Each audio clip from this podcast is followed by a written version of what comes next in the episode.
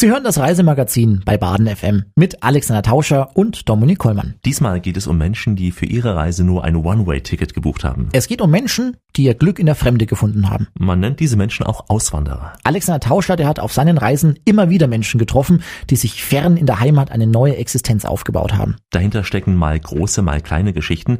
Auswanderer sind das Thema der heutigen Radioreise. Und äh, was sind die Stationen dieser Tour, Alex? Das sind unter anderem Südafrika, die USA, Mauritius, Rodrigue, Serbien, Aruba, Australien und Italien. Hinter diesen unterschiedlichen Ländern stecken auch ganz unterschiedliche Geschichten, auf die Sie sich freuen können. Also Auswanderer ist heute das Thema dieser Radioreise. Dominik Kollmann und Alexander Tauscher bleiben hier im Studio. Und wir sind gleich zurück. Willkommen zu einer Radioreise mit Alexander Tauscher und Dominik Kollmann. Willkommen zu einer Sendung, die heute die Spuren der Auswanderer verfolgt. Wir stellen Ihnen heute nämlich einige der Menschen vor, die Alexander Tauscher auf seinen Reisen rund um den Globus getroffen hat. Und manchmal ist die Welt so klein, dass sie in ein paar Dutzend Messehallen passt. Unseren ersten Gast, den traf ich auf der ITB in Berlin, der Internationalen Tourismusbörse, die weltweit größte Reisemesse. Dorthin treibt es ja manchmal Auswanderer, wenn sie kurz auf Besuch in ihrer alten Heimat sind. Ja, und den ersten Auswanderer, den Alex Ihnen jetzt vorstellt, den zog es ganz weit in den Süden. Italien ist nichts dagegen, auch nicht Ägypten. Wir fliegen gut 10.000 Kilometer nach Süden und würden dort ankommen, wo Klaus Martin seine neue Heimat gefunden hat, nämlich in Südafrika. Ein spannendes Land mit einer wirklich spannenden Geschichte, die unser erster Auswanderer miterlebt hat. Klaus Martin, heute ein sehr erfolgreicher Hotelier im Pesiula Resort Hotel and Spa in Neisner und so begann seine Auswanderergeschichte.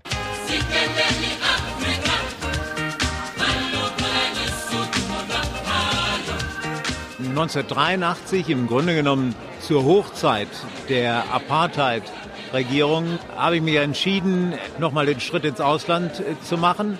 Und Südafrika hat mir sehr gut gefallen, nachdem ich es zweimal auf Geschäftsreisen äh, erlebt habe.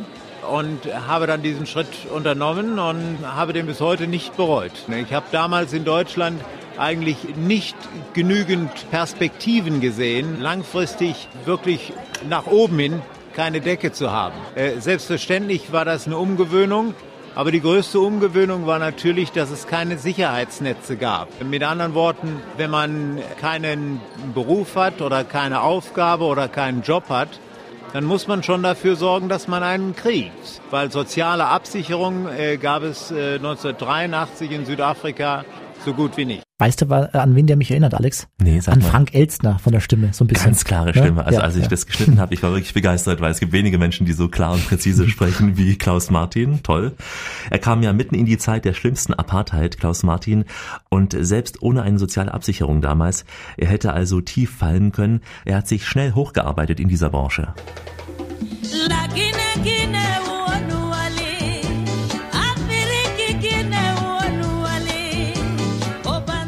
Ich war zwar in der Tourismusindustrie beschäftigt, habe meine eigenen Tourismusunternehmen gehabt und aufgebaut zu dieser Zeit. Wir haben immer farbige Mitarbeiter gehabt, haben natürlich sehr viel Trainingsarbeit leisten müssen, weil die Schulausbildung zu dieser Zeit, besonders in den Townships, äh, nicht auf dem Niveau ist, wie sie heute sind. Natürlich hat man das damals nicht so direkt mitbekommen, aber es war natürlich eine Segmentation da äh, zwischen der schwarzen und weißen Bevölkerung, was heute natürlich Gott sei Dank überhaupt nicht mehr der Fall ist.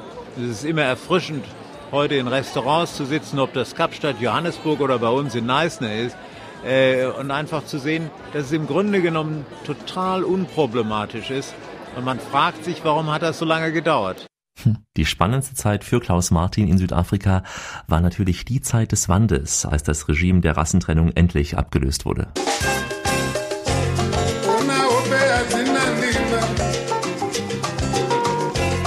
Also zunächst mal schätze ich mich als Person außerordentlich glücklich, weil es nicht viele Menschen gibt, die sagen können, in ihrer Lebenszeit einmal als Südafrikaner eine Wende mitzumachen und zum anderen als Deutscher ebenfalls eine Wende mitzuerleben.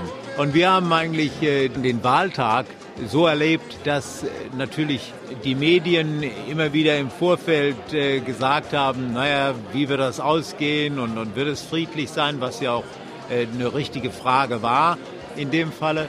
Und dann am Morgen der Wahl, werde ich nie zu vergessen, hat es Schlangen gegeben, ja, bis zu einem Kilometer, wo Leute den ganzen Tag gewartet haben. Und auf einmal haben Schwarze und Weiße nebeneinander gestanden und in der typisch südafrikanischen Weise praktisch einen Grill dabei gehabt und sind dann Meter für Meter weitergegangen. und auf einmal war die Wahl vorbei. Die Medien sind abgereist und es war ein sogenannter Non-Event. Also die Wahl war eigentlich der Tag, wo alle irgendwo dann, und es ging ja über drei Tage, ja, die Wahl, danach gesagt haben, Mensch, warum haben wir das nicht schon früher gemacht? Es geht ja. Gib's doch zu, es ist Frank Elstner. Ja, mit einer etwas älteren Stimme. Nee, es war immer noch Klaus Martin vom Peninsula Resort in Eisner. Ein deutscher Auswanderer, der sein Glück in Südafrika gefunden hat und der begeistert ist von der Offenheit in diesem Land. Aber Alex, wir haben ja auch im Vorfeld der Fußball-WM immer wieder Berichte gehört, zum Beispiel über Spannungen dort im Land also? oder über Unruhen oder über Gewalt. Äh, Wie erlebt denn das äh, so, so ein Auswanderer? Ja, Klaus Martin sagt, dass eben die Fußball-WM gezeigt hat, wie versöhnt dieses Land inzwischen ist, auch wenn er nicht verhehlen kann, dass es ein Land ist, in dem noch immer viel Gewalt herrscht.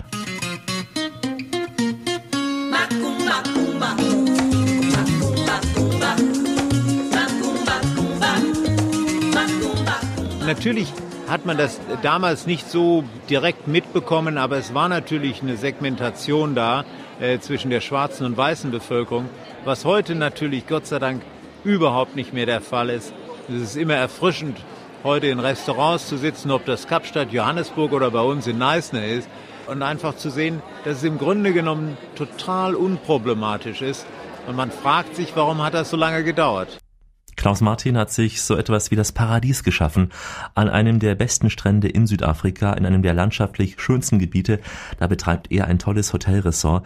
Das Peninsula liegt direkt an der berühmten Garden Road.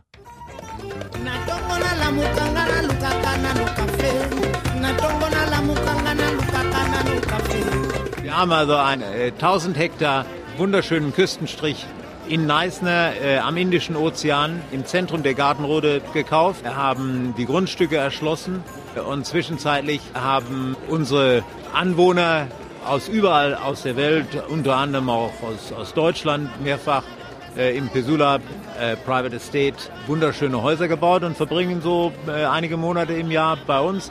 Und ich sage immer, wer so viel Geld investiert, der weiß schon, wo er es macht, weil er es ja überall in der Welt hätte machen können. Aber Neisner an der Garden Road und Pesula ist traumhaft schön und ich kann eigentlich nur sagen, äh, jeder, der nach Südafrika kommt, sollte auf jeden Fall mal einen Stop in Neisner machen. Sagt Klaus Martin. Sie sind heute mit uns auf der Spur der Auswanderer. Wir stellen Menschen vor, die ihr neues Glück in der Fremde gefunden haben. Sie sind genau richtig auf einer Radioreise mit Alexander Tauscher und Dominik Kollmann. Wir sind akustisch auf der Südhalbkugel am Kap der Guten Hoffnung. Wir sind in Südafrika, in der neuen Heimat eines Deutschen. Die Garden Route, das ist die landschaftlich schönste Gegend der Region, eine der Hauptattraktionen in Südafrika. Sie reicht von der Provinz West Kap bis nach Port Elizabeth im Ostkap. Sie ist bekannt für den Nationalpark, für Straußenfarmen und auch für die Lagunen bei Neisner. Und gerade hier ist es verlockend, ins Meer zu springen.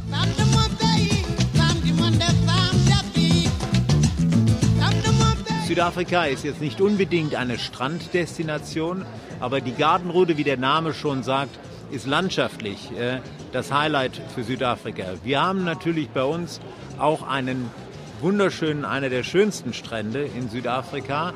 Der Strand heißt Nutsi Beach.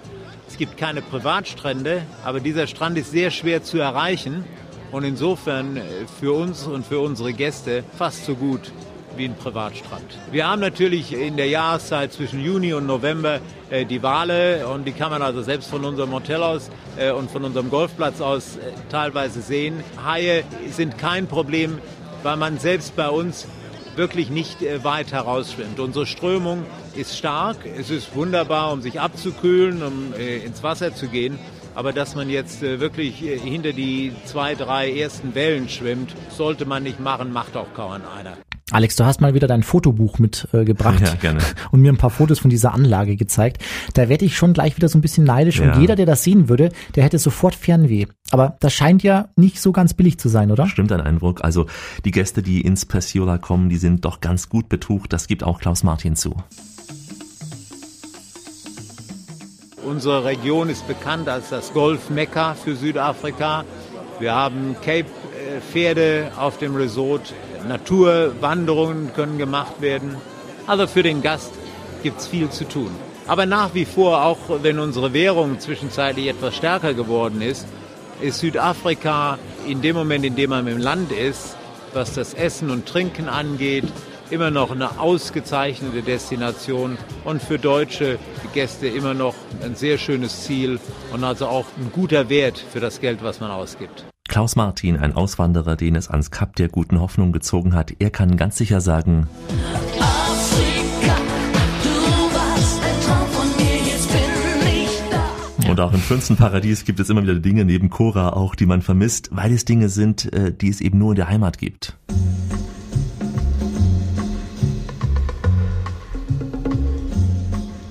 Deutsches Brot, was vermisst man? Sicherlich die, die Kultur, alte Gebäude, Schönheit des deutschen Landes, auf jeden Fall. Unterhaltung. Ich habe Zugang zu fünf deutschen Fernsehsendern in Südafrika äh, und halte mich natürlich da immer auf dem Laufenden, was Nachrichten sind und insbesondere was die Bundesliga macht. Ich habe mich also immer wieder in all den Jahren äh, nicht äh, von der deutschen Politik abgenabelt. Äh, Ich immer noch interessiere mich dafür und schaue im Grunde genommen jeden Tag die Tagesschau.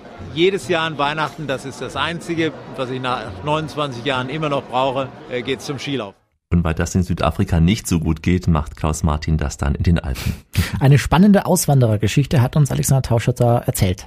Ein Hotelier in Neisner am Pazifischen Ozean, Klaus Martin, der mit sehr viel Risiko aus Deutschland ausgewandert ist, weit nach Süden. Sicher hat er seiner Frau damals gesagt, Barbara, Barbara, komm mit mir nach Afrika, wo die kleinen Nägelein noch Tanzenringe reißen. Barbara, Barbara, kennst du noch nicht Afrika? Dann ist es die höchste Zeit, komm mit, es ist nicht weit dort, wo der ist, der schon so uralt ist. Und wo die Affen gaffen, wenn sich zwei Na, da hat Herr Tauscher mal wieder was aus seiner Plattenkiste rausgekramt. wüsstest du, wer es war? Nee, Ah, das ist ganz schwer. zu jung dafür. Und zwar Evelyn Künigke, aber eine ganz, ganz alte Aufnahme Ah, ja. von Evelyn Ja. Mhm. Südafrika, jetzt sagt ihr es was, das war der erste längere Aufenthalt auf unserer heutigen Radioreise. Ja, Sie hören eine Radioreise mit Alexander Tauscher und Dominik Kollmann. Heute mit einer Sendung und vielen Destinationen. Es geht um Auswanderer in dieser Sendung, Deutsche, die ihr Glück in der Fremde gefunden haben. Und Alexander Tauscher hat auf seinen Reisen immer wieder solche Menschen getroffen. Wir bleiben geografisch in Afrika, auch wenn wir nicht mehr auf dem schwarzen Kontinent selbst sind.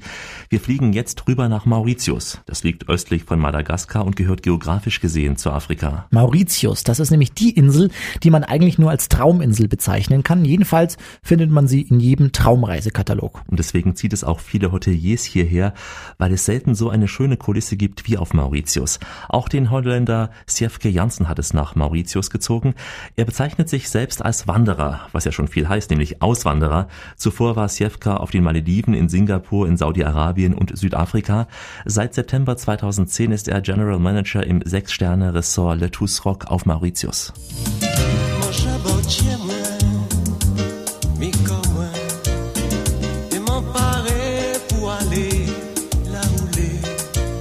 Das einzige Hotel auf Mauritius mit zwei Inseln. Wir haben ja noch äh, Ile Morgeny, die exklusiv für unsere Gäste ist. Also nur Hotelgäste können Ile Morgeny verwenden. Und dann gibt es noch Ile Cerf, das ist die zweite Insel mit dem Golfplatz. Äh, das macht das Resort Rock ein Ausnahmeresort auf Mauritius. Ile Morgeny, fünf Minuten mit Boot. Da ist ein Restaurant, das sind äh, Sun Lounges. Aber das ist ausschließlich für Hotelgäste, also keine anderen Gäste haben dort Zugang. Auswanderer. Schöne Musik, Reggae-Musik aus Mauritius. Auswanderer, die dann als Hoteliers arbeiten. Das sind natürlich die klassischen Beispiele. Wir werden später noch andere Menschen hören, bleiben aber zunächst einmal bei den Traumjobs. Alex, äh, aber auch als Hotelier im Ausland muss man sich doch sicher einem harten Wettbewerb stellen, Ja, oder? in der Tat, die Konkurrenz, die schläft nirgendwo, auch nicht auf Mauritius. Wer hier Erfolg haben will, der muss wirklich hart arbeiten. Ich habe mich dort auf der Insel mit verschiedenen Hoteliers unterhalten, die alle wirklich mehr als nur acht oder zehn Stunden Tage haben. Und auch Sjefke Jansen musste beweisen, was er wirklich kann. Er hatte zuvor unter anderem für die Leading Hotels of the World und die Leading Small Hotels of the World gearbeitet und es hat dann an der Spitze seiner Kategorie im Indischen Ozean auch gebracht. Und das eben neben einem Familienleben als Vater dreier Töchter. Ich kann mir gut vorstellen, dass dieser Hotelchef sehr viele Hochzeiten or- organisieren muss, oder? Er und zumindest auch sein Personal, denn Mauritius ist ja die Insel der Honeymooner, ein Traumparadies einfach fürs Heiraten. Ich habe auf Mauritius auch den ein oder anderen Hotelier getroffen, der sich auf dieser Insel verliebt hat. Ganz großer Markt für uns, speziell in der Zeit von Juni bis September. Honeymoon Market, also ganz starke Nachfrage, steigend jedes Jahr. Also sie haben beide Gruppen, sie haben die, die das erste Mal vermählen, das natürlich in der Mehrzahl, aber auch viele Zweithochzeiten, äh, auch äh, starke Nachfrage dafür. Allerdings in kleinen Gruppen, also nichts Großes, jetzt nicht keine 50, 60 Leute, sondern sage ich mal Maximum 5 bis 10, 15 Personen. Und oft auch so, dass, Gäste, die heiraten, zum Heiraten kommen, andere Gäste im Hotel kennenlernen und diese dann als Trauzeugen zur Verfügung stellen. Also das ist eine Sache von zwei Stunden, da fahren sie morgens nach äh, Port Louis, erledigen dort alle Formalitäten und zwei Tage später können sie heiraten.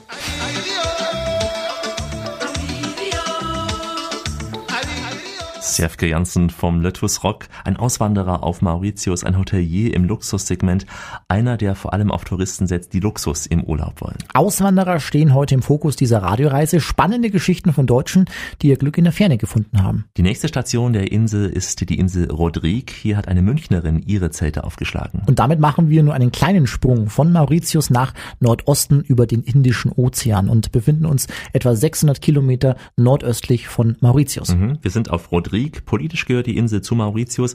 Man zahlt auch mit derselben Währung, aber die Inseln sind ganz verschieden. Mauritius ist die Insel, ja, auf der es eben den Luxustourismus gibt. Wir haben es ja eben von Sefke gehört. Eine bereits sehr entwickelte Insel. Rodrigue steht dagegen viel weiter zurück. Hier kommt einem das Leben so um 20 Jahre zurückversetzt vor. Wer hierher ausgewandert ist, der muss schon wirklich die Ruhe mögen und auf einiges verzichten. Mhm. Alexander Tauscher, der hat so einen Auswanderer auf dieser Insel getroffen. Das ist Karin Prosper. Sie hatte einen gut bezahlten Job bei einer großen Bank in München. Jetzt arbeitet sie im kleinen Tourismusbüro der Inselhauptstadt Port Maturin. Dort verdient sie nicht einmal ein Viertel dessen, was sie in München zuvor bekommen hat. Sie lebt ein sehr bescheidenes Leben und dennoch hat sie diesen Schritt nie bereut. Was ihr an Rodrigue so gefällt, hören wir gleich. Zunächst aber kommt hier ihre Auswanderergeschichte.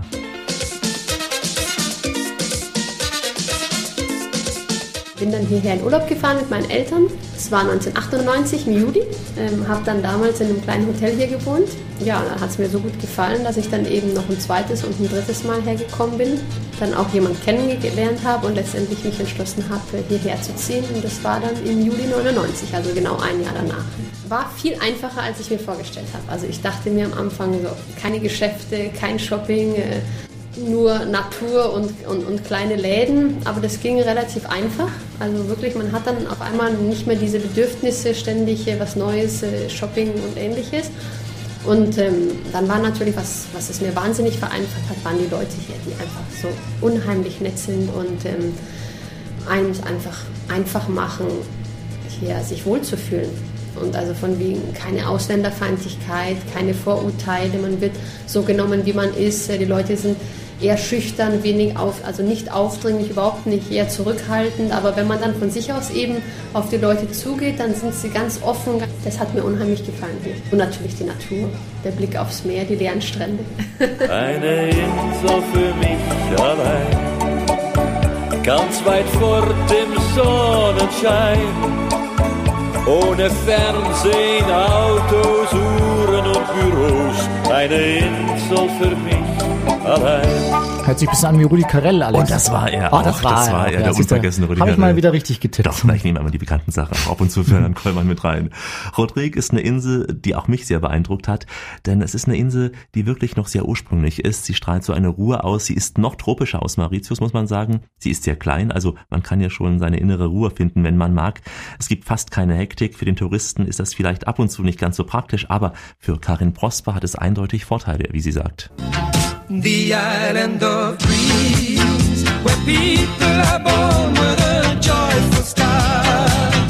The island of dreams, where children look proud and full of heart. Muss natürlich dann auch wissen, ähm, ein Cola kann natürlich mal eine Stunde dauern, bis es mal serviert wird. Also es ist nicht so hoppla die hopp und zack zack Service.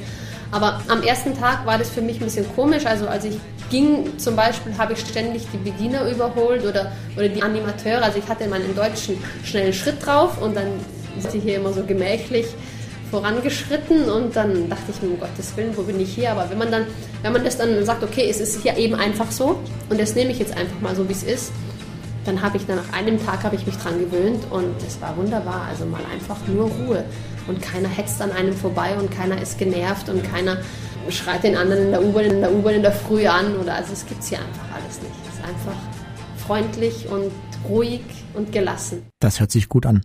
Alex, du hast die Insel besucht. Diese Insel ist ja bei uns in Deutschland noch gar nicht so wirklich bekannt, oder? Ja, es kommen wirklich sehr wenige Deutsche auf diese Insel. Erstens hat die Insel nicht so viele Hotels und zweitens liegt es auch daran, dass Rodrigue noch ein wenig so im Schatten von Mauritius liegt. Es gibt hier also kaum deutsche Auswanderer. Karin Prosper ist da wirklich auf die Anbindung an die Insulaner angewiesen.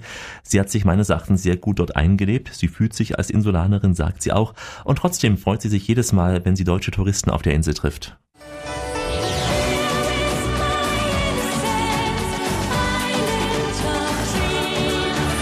Es gibt viele Leute, die hierher kommen, eben wirklich, weil sie hier das finden, was sie suchen. In unserem Gästebuch im Tourism Office haben wir auch drin also wir haben auf Rodriguez das gefunden, was wir auf Mauritius gesucht und nicht gefunden haben. Nämlich diese Ruhe und diese leeren Strände und dieses ein bisschen so Robinson Crusoe, eine Insel entdecken, die kleinen Inseln, die vor Rodriguez sind. Wenn man da einen Ausflug hinbucht, dann hat man die Insel für sich alleine zum Beispiel. Und solche Sachen sind also zum Beispiel in Europa kaum noch möglich. Ah, da rauscht das Meer, Dominik. Ja. Karin Prosper war das, eine Insulanerin, eine Frau, die auf den Luxus des westlichen Lebens verzichtet hat, dafür aber eben das Paradies gefunden hat, eine kleine tropische Insel im Indischen Ozean. Das war eine der vielen Auswandergeschichten, die wir Ihnen heute in unserer Radioreise erzählen wollen. Es geht um Menschen, die ihr Glück in der Ferne gefunden haben und ein neues Leben in einer ganz, ganz neuen Umgebung aufgebaut haben. Südafrika, Mauritius und Rodrigue, das waren die bisherigen Stationen der Sendung. Im nächsten Teil, da bleiben wir zunächst in den Tropen, fast auf gleicher Breitenhöhe, aber wir gehen von Rodrigue weit nach Westen und landen in der Karibik. Zunächst auf der Insel Aruba und dann geht es nach Florida. Dort treffen wir einen Deutschen, der in den Everglades ganz spannende Touren durch die Welt der Krokodile organisiert. Und wir treffen eine Frau, die in Miami ihre neue Heimat gefunden hat. Und äh, wo geht's noch so hin? Wir treffen außerdem noch Auswanderer in Italien, Serbien und auf dem fünften Kontinent in Australien. Bei so einer großen Tour, Dominik, da kann man eigentlich nur sagen, Gute Reise, schöne eine Wer immer gute das jetzt auch war. Hättest du es erkannt? Nein, Adamo. kenne ich nicht. Aus Belgien wäre es noch gewesen, damit wären wir komplett eine gute Weltreise wünschen, Dominik Kollmann und Alex Tauscher. Ja, wir sind gleich zurück und starten zur nächsten Etappe und ich schaue mir dabei mal Alexander Tauschers Plattensammlung an. Willkommen zurück zu einer Radioreise mit Alexander Tauscher und Dominik Kollmann. Es ist eine Sendung, die heute auf der Spur der Auswanderer ist. Wir sind heute rund um den Globus. Wir begleiten Menschen, die ihr Glück in der Ferne gefunden haben. Südafrika, Mauritius und Rodrigue, das waren die Stationen im ersten Teil der Sendung. Jetzt geht's nach Aruba. Da fragen sich viele, wo liegt Aruba? Ja, wir sind in der südlichen Karibik. Aruba ist eine der drei sogenannten ABC-Inseln. Dazu zählen ja Bonaire und Curaçao. Sie ist Teil der kleinen Antillen. Das hat der ein oder andere auch schon mal vielleicht gehört. Wenn man auf der Karte sucht, dann am besten auf Südamerika gehen. Ganz im Norden liegt äh, Venezuela und etwa 30 Kilometer nördlich von Venezuela, da liegt die kleine Insel Aruba. Wir sind zwar geografisch kurz vor Südamerika, aber die Insel ist ein unabhängiges Land, was zum Königreich der Niederlande gehört. Ein karibisches Paradies, das sich auch der Holländer Tirso Trompo verliebt hat. Heute ist er Fremdenverkehrsdirektor auf der Karibikinsel.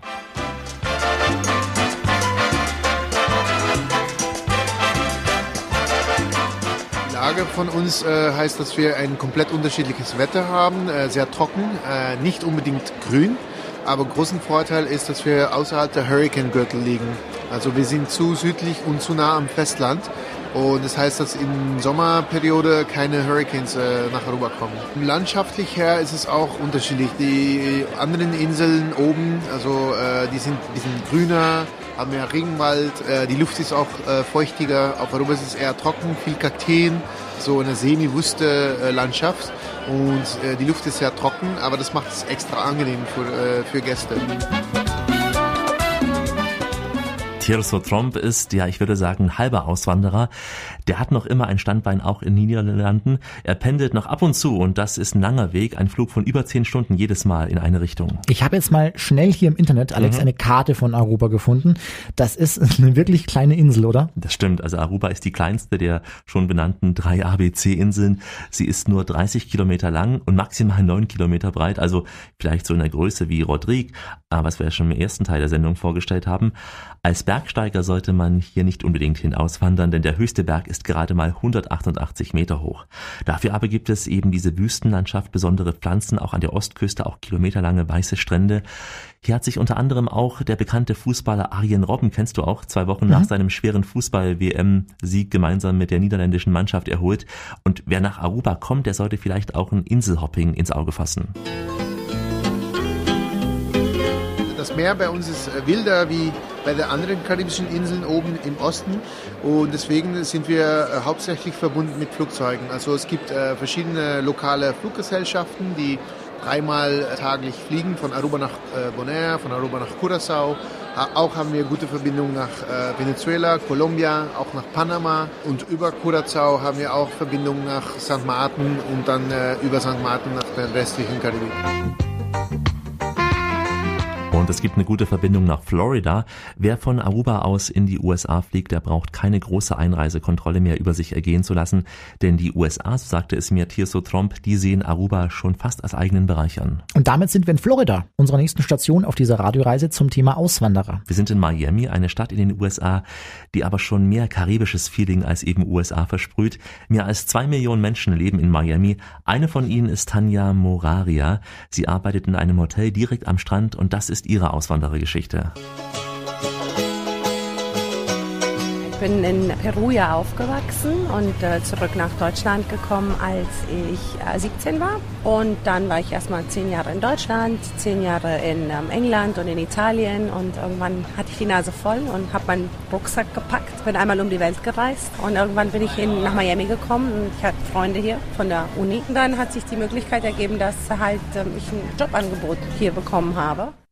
Tanja Moraria hat auch so etwas wie den Traumjob gefunden. Sie arbeitet in Miami, dort, Dominik, wo viele einmal ihren Urlaub verbringen wollen, dort, wo viele Promis auch ihren Wohnsitz haben. Tanja liebt Miami, das habe ich ganz deutlich gespürt und auch ich kann das nachvollziehen. Mich ist Miami die Hauptstadt am Südamerikas, nicht Amerikas. Also Miami ist nicht Nordamerika für mich, auf keinen Fall. Ich würde nicht nach Nordamerika ziehen. Ähm, wir haben eine sehr, sehr große äh, Gruppe von Latinos, ob sie jetzt Kubaner oder, oder Argentinier oder Brasilianer oder Peruaner. Äquatorianer haben wir sehr, sehr viele. Wir haben auch sehr viele Haitianer. Das wissen sehr viele Leute nicht, dass wir eine sehr große Community von Haitianern haben. Es ist wirklich ein Melting Pot hier. Es gibt sehr viele Europäer auch, es gibt sehr viele Deutsche, es gibt sehr viele Schweizer, es gibt sehr viele Franzosen, Italiener. Und es ist halt sehr, sehr schön. Also man fühlt sich nicht wie in Amerika. Es ist nicht das klassische Amerika für mich. Und für mich ist das gerade diese Kombination, das, was Miami ausmacht. Es ist ein bisschen sauberer und organisierter als Südamerika, aber man, fühlt, man kann sich schon fühlen wie in Südamerika. Man fühlt sich nicht überall wie in Südamerika. Wenn man nicht will, dann braucht man nicht in die Latino-Clubs gehen oder sonst was. Ne? Und klar, was, was ist toll hier? Das Wetter, ähm, dass es selten grau ist, länger als ein Tag. Tanja Moraria Dominika, du merkst es, hat in Miami einen Traumjob, einen festen Job im Hotelmarketing gefunden. Anders sieht es bei Uwe Döringer aus, der Mann, der aus Baden-Baden kam. Der hat sich mit viel Mühe eine eigene Existenz aufgebaut. Er organisiert jetzt ganz individuelle Touren in die Everglades. Sind das denn diese klassischen Touren, Alex, mit diesem Luftdruckboot in den Everglades? Weil da war ich nämlich auch schon mal gewesen. Warst du auch mal gewesen? Nee, Ja. hier sind die anderen Touren. Das sind ähm, ja andere Touren. Er macht nämlich was ganz Besonderes. Uwe Böhringer, der organisiert äh, Wanderungen zu Fuß durch das Wasser der Everglades, also auf der Spur der Alligatoren. Ich habe eigentlich äh, Theologie studiert, habe dann aber, als ich dann hierher gezogen bin, in dem Bereich eigentlich nichts mehr gemacht, musste so ein bisschen mich neu orientieren und habe dann erstmal ehrenamtlich nur im Everglades National Park ausgeholfen. Dann wurde ich die Möglichkeit, mit einem Geschäftspartner in den Tourismusbereich irgendwie einzusteigen und solche Sachen zu machen. Dadurch habe ich mein Privatinteresse dann quasi in den Beruf umgewandelt. Äh, Ich wollte das erstmal als Test machen für zwei, drei Jahre und habe dann mich aber entschieden, doch hier zu bleiben. Meine Frau ist Amerikanerin und meine Kinder sind hier geboren und von daher wir fühlen uns sehr wohl. Es gibt sicher mehr Möglichkeiten für mich hier als in Deutschland. Als Besucher gehe ich gerne zurück. Äh, Ich könnte mir jetzt nicht unbedingt vorstellen, wieder dort zu leben. Aber es ist natürlich schön, irgendwie noch, einen anderen An- Ankerpunkt zu haben, zu dem man wieder zurückkehren kann. So hat man immer noch so ein bisschen den Fuß zu Hause und man hat sich aber hier eine neue Heimat geschaffen. Uwe und Tanja, zwei, die ihre neue Heimat in Miami gefunden haben. Auswanderer spielen heute die große Hauptrolle in unserer Sendung. Ja, wir sprechen mit Deutschen, die ihrer Heimat für immer den Rücken kehren oder zumindest vorhaben, für immer in die Fremde zu bleiben. Auf unserer Auswanderertour geht es jetzt von Miami weiter nach Osten. Wir landen in Italien. Ja, und zwar in der Region Emilia-Romagna. Eine weite Reise war das. Es ist eine Gegend, die bekannt ist für das hügelige Hinterland, auch für die vielen Strandbäder, die sich hier wie an einer Kette aneinanderreihen. Italien, das ist so das klassische Urlaubsland von vielen. Viele Kinder waren schon mit ihren Eltern hier. Katharina aus Berlin hat hier auch bei einem Urlaub ihre Urlaubsliebe gefunden und es wurde mehr als nur eine Urlaubsliebe. Amore, amore mio, la luce Amore, amore mio, sei tu. Da Damals sind wir nur Freunde gewesen, dann haben wir uns nach sieben Jahren wieder getroffen auf einer anderen Reise, die ich nach Italien gemacht habe. Und ja, da hat der Blitz eingeschlagen und nach drei Monaten war ich dann hier in Italien. Äh, als ich die Entscheidung getroffen hatte, habe ich gerade studiert und äh, wollte mal einfach eigentlich nur ein halbes Jahr mal ausprobieren, ein bisschen die italienische Sprache lernen. Also insofern fiel mir der Abschied nicht schwer. Ich dachte, ich komme gleich wieder zurück nach ein paar Monaten. Aus diesen paar Monaten wurden viele, viele Jahre für Katharina. Inzwischen ist sie fest in der Emilia-Romagna verwurzelt mit Kind und Kegel. Das hat sich irgendwie so ergeben. Eigentlich war immer der Plan, dass wir auch wieder zusammen nach Berlin zurückgehen und äh, ich fühle mich mittlerweile wirklich halb Deutsche, halb Italienerin. Also zwei Herzen schlagen in meiner Brust. Auch bei Lorenzo Veneri schlagen sicher zwei Herzen in der Brust. Seine Mutter kommt aus Deutschland, sein Vater ist Italiener. Nun arbeitet er schon seit vielen Jahren in einem kleinen Restaurant am Strand von Cesenatico. Und das kommt wiederum den deutschen Gästen dort sehr zugute. Das ist immer ein Vorteil, wenn sie dann einmal erfahren, dass jemand hier sie versteht und äh, die Wünsche gut erfüllen kann, weil sie von der Sprache her keine Probleme haben, dann kommen sie ein zweites, ein drittes Mal immer gerne. Wer träumt nicht manchmal, Dominik, davon, dem Alltag zu entfliehen Ja.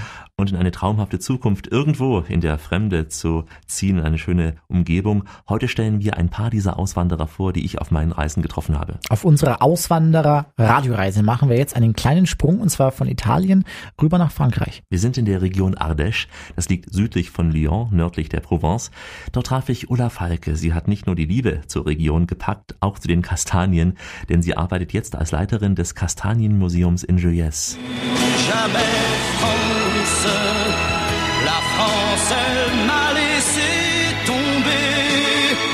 Ich komme aus Berlin und dann habe ich im Elsass gelebt ein paar Jahre. Naja, und dann so petit à petit äh, bin ich dann in den Süden vorgerückt. Und die Ardèche hat mich einfach gelockt wegen des Klimas. Und hier bin ich auf die Edelkastanie gestoßen und habe sie lieben gelernt. Im November fahre ich ins Mittelmeer, aber da möchte ich nicht leben. viel zu viel Menschen und viel zu viel Tourismus, viel zu viel Action. Ich meine, gut, die Ardèche ist immer bekannt für Wildwasserfahrten, für Kanu, Kajak und so. Aber es ist so wichtig, dass die Leute immer mehr begreifen, es gibt auch was anderes in der Ardèche, außer dem Wasser. In der Ardèche gibt es immer noch dann die Monate, in denen ganz viele Leute herkommen und dieses Land entdecken von der anderen Seite. Und die immer mehr merken, dass es ein ganz wunderschönes Land ist. In diese Region hat sich auch Marion Sindlinger verliebt. Sie kam aus Baden-Württemberg. Sie wohnt jetzt in einem kleinen Bergdorf in Saint-Jean-Chambre und sie ist ein richtiges äh, Risiko eingegangen. Einen festen Job gab sie auf und versucht nun vor allem von Kastanienprodukten zu leben. Ich bin sehr viel gereist in einem Teil meines Lebens und bin dann in der Ardèche gelandet. Die Landschaft, das Klima ist sehr, sehr angenehm. Ich war äh, zuvor im Rhonetal, das sehr viel tiefer liegt und ist äh, vom Klima her zumindest für mich sehr unangenehm war und hier ist es sehr, sehr angenehm. Ich bin Krankenschwester, äh, habe eine ganze Zeit lang in der Krank- Gemeindekrankenpflege gearbeitet und im Moment mache ich Gemüseanbau und Verkauf und nicht mehr Krankenschwester. Davon kann ich nicht leben, nee. Ich lebe von, im Moment vom Ersparten und weiß noch nicht genau, wie das weitergeht. Hier ist es wirklich sehr, sehr einsam. ha? Man, äh, man hat einen kleinen Bäcker, man hat äh, keinen, keinen Laden, kein Kino, keine Kultur, aber das ist eine, eine Lebensentscheidung, wie man leben will. Ich finde das wunderbar. Ja, ein frohes Lachen und dennoch auch ein paar Sorgen, wie sie denn ihre neue Existenz bestreiten kann. Das war Marion Sindlinger. Sie zeigt, dass nicht jede Auswanderergeschichte sofort eine Erfolgsgeschichte sein muss. Hm. Die nächste Auswanderergeschichte, die hat Alexander Tauscher aus Serbien mitgebracht. Serbien, das ist ein Land, das noch immer ein wenig im Schatten der eigenen Geschichte steht. Noch immer verbinden viele Menschen mit Serbien einfach Krieg und Vertreibung. Sie geben Serbien die Schuld an den Balkankriegen. Ja, das wollen wir hier nicht ausdiskutieren. Fest steht jedoch, Serbien hat noch einen relativ weiten Weg bis nach Europa. Es ist jedenfalls verglichen mit Slowenien zum Beispiel nicht längst so entwickelt. Ähm, wer nach Serbien zieht, der muss schon ein besonderes Motiv haben. Auf einer meiner Reisen durch Serbien, ich war mehrfach dort, traf ich Daniela Schili. Sie zog aus Deutschland nach Serbien. Ich wohne in Belgrad mit meiner Familie, die allerdings auch, ich werde immer gleich am Anfang gefragt, ob die Hälfte meiner Familie vielleicht Serben sind. Wir sind allerdings alle Deutsche, die sich entschieden haben, für eine gewisse Zeit hier in Serbien zu arbeiten. Ich arbeite hier für die Nationale Touristische Organisation Serbiens als Expertin für den internationalen, vor allen Dingen den deutschen oder deutschsprachigen Tourismus. Also als ich nach Belgrad kam, habe ich erst schon geschluckt, weil es war eine sehr große, sehr laute Stadt. Was mich am meisten am Anfang gestört hat, war der irrsinnige Verkehrslärm und natürlich diese Dieselmotoren, die Luft, die doch weitgehend schlechter ist. Gleichzeitig habe ich es von Anfang an geliebt, weil mich die Stadt viel an Berlin erinnert hat, wo ich früher gelebt habe. Und diesen Großstadt-Flair von Berlin und ein bisschen von Wien und ein bisschen von Budapest für mich verbindet. Daniela Schili war das. Sie hat sich wirklich eingelebt in Belgrad, denn ihre freien Tage, die verbringt sie oft auch dort, wo es die Einheimischen hinzieht, nämlich in den Freizeitpark Ada Sigalia. Denn dort, Dominik, strömt bei gutem Wetter die halbe Stadt hin. Das hat so dann schon was fast von Rummel. Mich hat's auch an diese ehemaligen sowjetischen Freizeitparks erinnert. Menschen liegen in großen Gruppen auf der Wiese, essen gemeinsam, zum Teil wird auch gegrillt. Also hier kommt kaum ein Belgrad-Tourist hin nach Ada Sigalia. Daniela mit ihrer Familie schon. Wie fühlt sie sich in ihrer neuen Heimat? Das Schönste, was mich hier am meisten begeistert, ist wirklich die Art der Menschen miteinander.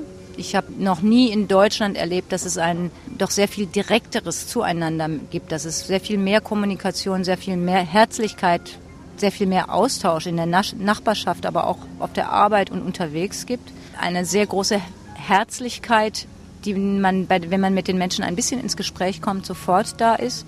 Hilfsbereitschaft, das äh, sind Sachen, die mich faszinieren. Und andererseits diese Lebenslustigkeit der Serben. Also die Serben sind sehr südländisch in ihrer Art. Also man sieht sie immer noch bis zwei Uhr nachts auf den Straßen herumlaufen. Sie gehen gerne aus, sie feiern gerne, sie feiern auch gerne privat. Und der Sommer ist einfach eine einzige Zeit des Miteinanders, des möglichst viel Draußenseins und des Kommunizierens. Dieses Gefühl hat auch Dana Antonovic so ausgedrückt. Der Name sagt es, sie ist eine Pendlerin zwischen den Welten, geboren in Serbien, dann in Deutschland aufgewachsen, jetzt wieder nach Serbien zurückgekehrt, ausgewandert im Prinzip, als Journalistin dort fürs Radio, aber auch für die Zeitschriften und Zeitungen. Ich berichte jetzt von Belgrad aus für die Weltreporter. Weltreporter.net ist eine Gruppe der, der Journalisten, die sich äh, zusammengetan haben und aus mittlerweile 40 Orten dieser Welt äh, berichten, als Auslandskorrespondenten. Äh, ich würde sagen, es hat sich viel geändert. Also es, äh, es ist nicht zu vergleichen mit dem, was das in den 90ern war, wo Serben sozusagen zuerst mal Sündenböcke, als, als die Bösen, äh, bis es dann irgendwann mal äh, rauskam zum, zum Ende der 90er, dass nicht alle gleich, dass also nicht nur einer der Böse war, sondern dass leider Gottes also die Massaker und die Geschichten an, an vielen Seiten stattgefunden haben. Äh, Srebrenica wird äh, Serbien haften bleiben, das ist kein Thema und das ist ja ungeheuerlich, was da geschehen ist. Aber es hat sich, äh, ich würde sagen, es ist nicht so schlimm, wie es war. Es ist viel, viel ist relativiert worden. Während der Balkankriege, Dominik, gab es ja in Serbien nur wenige freie Stimmen, unter anderem den damals ja sehr bekannten Belgrader Radiosender B92. Wie ist es heute für Journalisten in Serbien? Ist es wirklich einfacher geworden, auch kritisch zu berichten? Auch darüber habe ich mich mit Dana Antonovic unterhalten. Also ich würde sagen, zu berichten aus Serbien ist insofern sehr schwierig, weil äh, Serbien seitdem, und sagen wir Balkan, nicht nur, nicht nur jetzt äh, Serbien, sondern auch andere ex-jugoslawischen Staaten, seitdem keine Köpfe rollen, äh, rollen äh, will es keiner mehr haben. Also, so, als es ständig Regen und ständig schreckliche Nachrichten und furchtbare Nachrichten, da konnte man sich dumm und dämlich als Journalist äh, auf dem Balkan verdienen. Ne? Und jetzt ist es äh, nicht mehr so, ja, es ist äh, ruhig, naja gut, die, die Serben, da, gibt's mal ein paar Radikale und Nationalisten, bei Kroaten gibt's einen Sänger, der da irgendwie nationalistisch singt. Also es kommen Nachrichten aus, äh, aus dem Balkan, aber ähm, das Interesse ist da, wo eben Köpfe rollen. Und das ist im Moment nicht hier. Wie es immer so ist. Ja, ja, also für Journalisten sind die besten Zeiten die schlechtesten, kann man so sagen. Hm. Menschen eben wie Dana Antonovic, das sind aber auch Menschen, die nicht einfach nur auswandern, weil sie ein schöneres Leben erhoffen. Es sind oft auch Menschen, die eine spannende Aufgabe suchen, die auch ein Risiko eingehen. Es sind Menschen, die ihre neue Heimat sehr tiefgründig erforschen. Auswanderer, das ist das Thema unserer heutigen Radioreise. Auf unserer Auswanderersendung machen wir nun einen Sprung auf den fünften Kontinent. Denn wir sind in Australien gelandet, genauer gesagt im Bundesstaat Queensland. Und der erstreckt sich ja entlang der Ostküste, Stichwort auch Great Barrier Reef. Dort in Queensland traf ich einen Glasbläser aus Sachsen, der jetzt in Bundaberg an der Pazifikküste arbeitet. Er heißt Wolfgang Engel und hier ist seine Geschichte vom Traum Australien. Habe in Leipzig eine Ausbildung gemacht zum Bauingenieur und habe eine Weile als Bauleiter gearbeitet. Dann hatte ich meine Frau kennengelernt in Arnshoop bei einem Ostseeurlaub. Die Kunstmalerin Rosemarie Engel. Sie hat mich mit der Kunst zusammengebracht und wurde der Wunsch größer, eben mich mit ja, künstlerischen Sachen zu beschäftigen. Dann habe ich meinen Beruf an nachher gehangen. Dann habe ich meine eigene Werkstatt in Arnshoop gebaut, Arnshope auf dem Das. Nach der Wende ging es dann eigentlich richtig los. Dann war eine richtig gute Zeit und auch meiner Frau ging es ganz gut mit ihren Bildern und und dann sind wir mal im Urlaub gefahren, 91 nach Australien und da haben wir uns das Australien-Virus eingefangen. Ne? Und dann haben wir gesagt, okay, das ist das Land, wo wir leben wollen. Dann sind wir 1995 nach Australien gegangen, haben ein Haus gebaut, eine Galerie, ich habe meine Werkstatt hier gebaut. Dann ging es Schritt für Schritt immer, immer besser eigentlich. Und jetzt habe ich eine sehr gute Glasbläserin kennengelernt in Australien, mit der arbeite ich jetzt auch zusammen, das ist Tina Kuber und wir haben an einigen Projekten zusammengearbeitet. Oh, und jetzt sitze ich hier in Banderberg und baue ein Haus wieder in Bagara. Bahnhaus. Bagara. Maschendrahtzaun. Die Sachsen sind überall. Sing mal, Ja. du sing. Ja, Bagara oder wie die Sachsen sagen, Bagara. Nicht die schlechteste Gegend, denn Bagara ist der tolle Küstenvorort, Dominik, von Bundaberg. Die andere Auswanderin, die ich traf in Australien, das ist die Tauchlehrerin Dagmar Schill. Auch für sie ist ein Traum in Erfüllung gegangen. Ich komme aus Landshut. Letztendlich hat mich mein Beruf als Tauchlehrer hergebracht. Ja, in Deutschland kann man auch als Tauchlehrer arbeiten, aber die Möglichkeiten sind einfach nicht so groß wie jetzt natürlich hier in Australien am Great Barrier Reef. Komplett andere Welt. Alles ziemlich relaxed, alles entspannt. Ich bin jeden Tag an der frischen Luft. Ich hatte sehr, sehr viel Glück. Die Tauchschule, wo ich arbeite, ist in Banderberg. Und ähm, ich hatte das Glück, dass mein Chef mich dort ähm, gesponsert hat. Also das heißt, ich bin mit einem Sponsoring-Visa hier, das für vier Jahre läuft. Und nach diesen vier Jahren ähm, habe ich die Möglichkeit, für einen permanenten Aufenthalt hier in Australien zu beantragen. Und Fingers crossed und Hoffnung, dass ich ihn auch bekomme und hier bleiben kann. Das wünschen wir ihr, Dagmar Schill aus Bayern in Australien. So schön die Arbeit im Traumland sein kann, ein paar Dinge aus der Heimat vermisst doch jeder. All die Auswanderer, die wir heute vorgestellt haben, auch Dagmar und Wolfgang. Und wenn beide in Australien dann an der Küste stehen, dann werden sie sich manchmal wünschen, bringt mir ein Gruß aus fernem Heimatland. Bringt mir ein Gruß, ein Gruß aus fernem Heimatland. Fehlt das Essen. Einfach die bayerischen Brezeln und dann Schweinebraten. Mm, Das fehlt mir ganz arg. Das Essen von Deutschland fehlt natürlich, natürlich die Kultur. Deshalb fahre ich auch sehr gerne wieder nach Deutschland. Aber dann ist es auch wieder schön, wenn man wieder in seinen Flieger steigt, rein in den Qantas-Jet, ne, und dann geht's wieder zurück nach Australien, in die neue Heimat. Und das ist jedes Mal wieder ein schönes Gefühl. Eine Reise nach dem Süden kann den stärksten Mann ermüden. Alexander nicht Tauscher aber, wenn er die 14 tolle, Jahren. weißt du, das war übrigens? Eine Reise in den Süden kann den stärksten Mann ermüden. Ich, ich glaube, ich kenne den, äh, er war auch Schauspieler, ne? Ähm, ist mir jetzt nicht so bekannt, aber er hat ähm, vor einer besonderen Kamera auch gedreht, nämlich vor der versteckten, Ah, ja. in den Chris Howland. Okay, nicht. Ja, alter Haudegen. Also eine Reise in den Süden kann den stärksten Mann ermüden. Nicht aber Dominik, wenn er die richtige Sendung im Ohr hat. Wir meinen damit unsere, auch auf langen Flügen nach Australien oder Südafrika, in die USA oder nach Mauritius. Da empfehlen wir Ihnen unsere Radioreise zum Nachhören. Genau. www.radioreise.de. Hier können Sie diese Auswanderersendung und viele weitere Ausgaben nachhören und natürlich auch herunterladen. www.radioreise.de die Welt mit den Ohren entdecken, ob als Auswanderer oder als Urlauber. Auswanderergeschichten hat Ihnen heute Alexander Tauscher mitgebracht von seinen Reisen um die Welt. Alex, wie immer, besten Dank für die Recherche. Wie immer sage ich gerne und bleibt noch mich zu verabschieden in den Sprachen unserer Auswandererländer. Unter anderem waren das Goodbye, Au revoir, Ciao und Dos Virginia. Alexander Tauscher und Dominik Kollmann laden Sie heute schon wieder ein, nämlich zu unserer nächsten Radioreise. Denn es gibt noch mindestens 1000 Orte auf dieser Welt zu entdecken. In diesem Sinn, bis bald.